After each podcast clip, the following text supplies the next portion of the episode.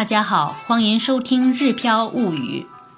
今天要跟大家分享的是日本景点解说：河阳相融，和月相乐，神户相乐园。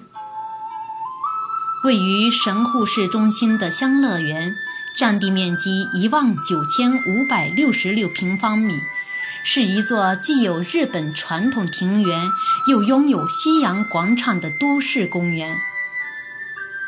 香乐园原属于小四家，曾被人们称为小四邸，是神户第一代公选市长小四千吉的父亲小四太次郎所建。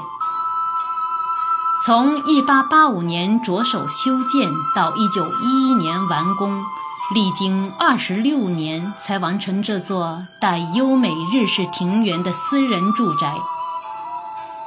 住宅内部不仅有池泉回游式的日本传统庭园，也有受欧美影响而建造的广场，更有包括住宅在内的诸多建筑物。一九四一年，小四邸转让给神户市，取中国易经中的“德兴欢欣，和悦相乐”中的“相乐”，改名为相乐园。开始对一般民众开放。一九四五年六月的神户大空袭，让园内大部分建筑毁于一旦，幸存下来的欧洲风格小私家马厩、围墙和门等建筑物还保留着当年的面貌。透过五百年大樟树和直径长达十米的大石头灯笼。以及成片生长的百年苏铁，我们不难猜出当初小四私宅的非同寻常的规模。现在的园内虽没有了小四住宅，却拥有小四家马厩、原哈萨姆住宅、船顶棚等国家级重要文化财产。进入香乐园，不仅可以徜徉在池泉回游的美景中，还可以观赏西洋建筑，回溯明治时期以后人们的日常生活方式。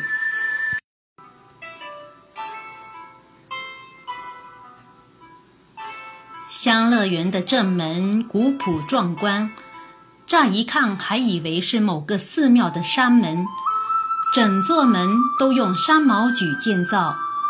门扉用宽宽度为一点二米的整块木材建成，正门瓦上印有小四家家纹“安木瓜”。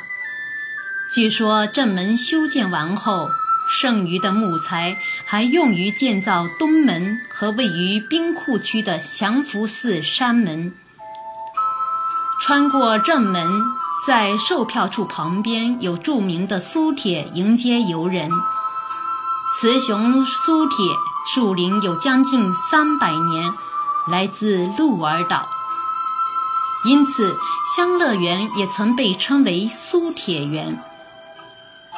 正门左前方不远处有一棵五百年大樟树，据说这就是一五六七年战国武将宽木村重栽种在花卉城鬼门方向的樟树。在大樟树下立着一个硕大的石头大灯笼，直径有将近十米。由于经历太久的风吹雨打，灯笼角磨损，刚换上了新角。绕过大樟树右边的苏铁林，眼前出现一座欧洲风格的红砖两层建筑。若不是标示石牌提醒。您定不会猜到，这么端庄大气的欧式小楼，居然只是小四家的马厩。马厩由当时留学德国后居住在神户的和和浩藏设计，整座建筑呈 L 型，圆形楼顶，人字形屋顶，高度倾斜，屋顶和窗户上都有精致装饰。北侧一楼为停放马车的地方，现在还陈设有当年使用过的马车。二楼是当年负责马厩工作的员工住处，东侧屋顶较高的部分是真正的马厩。我们去的那天，恰逢马厩里举行由两名主妇搭档带来的小型现场音乐会，听着吉他伴着打击乐器演奏出的《故乡》等日本民谣，仰望头顶绚丽的枝形吊灯，那是一种多么奇妙的感觉！如此优雅的空间，怎么可能是马厩呢？紧邻红色马厩的是绿色旧哈萨姆住宅，这是英国及印度贸易商人哈萨姆于1902年修建的私人宅邸。原本坐落于神户北野町莱茵之馆北侧的哈萨姆住宅，捐赠给神户市之后，出于保护的目的，于1963年移建到此地。与艺人馆的建筑一样，这栋两层私人住宅是典型的殖民地样式住宅。南面阳台一楼采用连拱廊，二楼采用列柱式廊，柱头还采用梗勺叶形装饰。内部拥有宽敞的中央走廊，房间分布在中央走廊的两侧。百叶铁门，凸窗。珍贵的百年三角钢琴，厚重又精雕细刻的楼梯间，每一个细节都透出艺人馆与众不同的风格。据说浴室内的热水器是大正时期从德国进口的，那引进之前，每晚又需要多少佣人搬运热水呢？故人的生活令人遐想无比。房前矗立的瓦斯灯，据说是一八七四年左右建在外国人居留地的，是日本最早期的街灯用瓦斯灯，现在改用电器。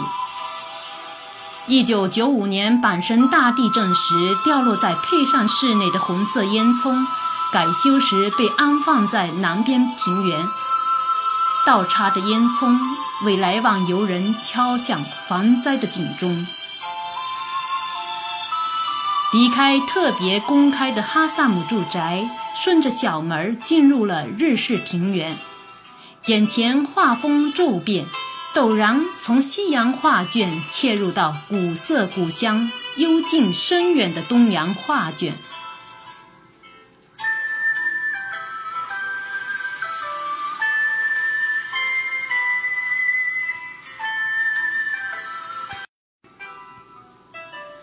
站在主管敲石前，驻足欣赏两根竹管演绎出的音画世界，就能发一下午呆。一根竹筒静静的供水，水满，竹管翘起；水洒，石湿，竹管重又接水，如此循环反复。竹筒敲时清脆的声音划破庭园的寂静，也给庭园增加了空灵与乐趣，更带来无限禅意。园内依于青石、丹波石、玉影石、鞍马石随处可见。池中央石桥由不同石头搭建出的石窟。还有看似不经意散落在各处的鹅卵石，大大小小、形状各异的石头，演绎出一道道别致的风景。组合石头最初就是造园的代名词，由此足可见石头在日式庭园中的重要性。它们看上去虽朴实无华，却是日式庭园中最不可缺少的要素。让庭园呈现了大自然的无限魅力。青松虽被高高低低的花草簇拥，还是难掩苍劲。神栖息的树总有一股说不出的特别，日式庭园少了它，定会黯然失色。矗立在园内不同位置的石头灯笼种类丰富。既有雪见型石头灯笼，也有六角形春日灯笼，更有灯堂呈骰子状、充满玩心的四角形灯笼。大大小小二十八基石头灯笼让园林更加的古朴庄重。掩映在绿树当中的暗红色船顶棚是国家重要文化财，它是二十七米河上游船的顶棚部分。据说这艘船建于一六八二到一七零四年间，属于基路藩主。船顶棚内外用春青涂和黑漆涂两种涂漆方法装饰。顶棚外部横木上装饰涂有金箔的金属装饰品，木条之间还贴有金箔，精美做工堪比美术工艺品。据神户市工作人员介绍，若按日本国家文物财修护标准维修的话，必须用国产的油漆，而现在日本一碗国产油漆据说就要二十几万日元。翻新这么多面积的话，造价不菲，所以只能外面用国产油漆，内部用一些外国外国产的油漆来完成修缮。基路方主为什么会拥有如此奢华的河上游船呢？据说主要目的还是将其作为接待参勤交代时途经波摩地区外地方主的重要交通工具使用。也是德川幕府向外地藩主显示权威的象征。明治初期，这艘船曾被搁置在世摩港附近，船顶棚三分之二处被川本家接入自家住宅旁边，重新垫高，当做私人茶室使用。昭和十六年，神户垂水当地知名企业家牛尾吉郎接手后。在美术研究员及专门负责寺庙、神社修缮的工匠的协助下，对船顶棚进行复原，才有了现如今的模样。一九七八年，出于保护文物的需要，牛尾吉郎将船顶棚捐赠给神户市。捐赠时的附加条件是，必须对一般市民开放。正因如此，我们才能在室外见到日本国内唯一的一个造价昂贵又精美无比的船顶棚的身影。否则，出于保护文物的角度来看，更适合它的场所应该是博物馆。如今，它静立翠湖畔，成为香乐园内又一道见证历史变幻的亮丽风景线。香乐园是神户市都市公园当中唯一一处日式庭园，一年一度的菊花展都在这里举行。每年五月，看四千株杜鹃花竞相开放；秋季看火红的枫叶与青松交织映衬。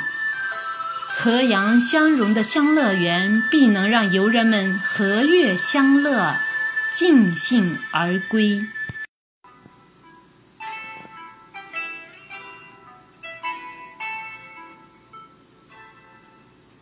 长篇解说可能会令大家觉得乏味，其实，在个人微信公众号“日飘物语”里，配有我自己亲自拍摄回来的园内美景，大家可以静听解说的同时，精心欣赏精美图片展示出来的香乐园美景。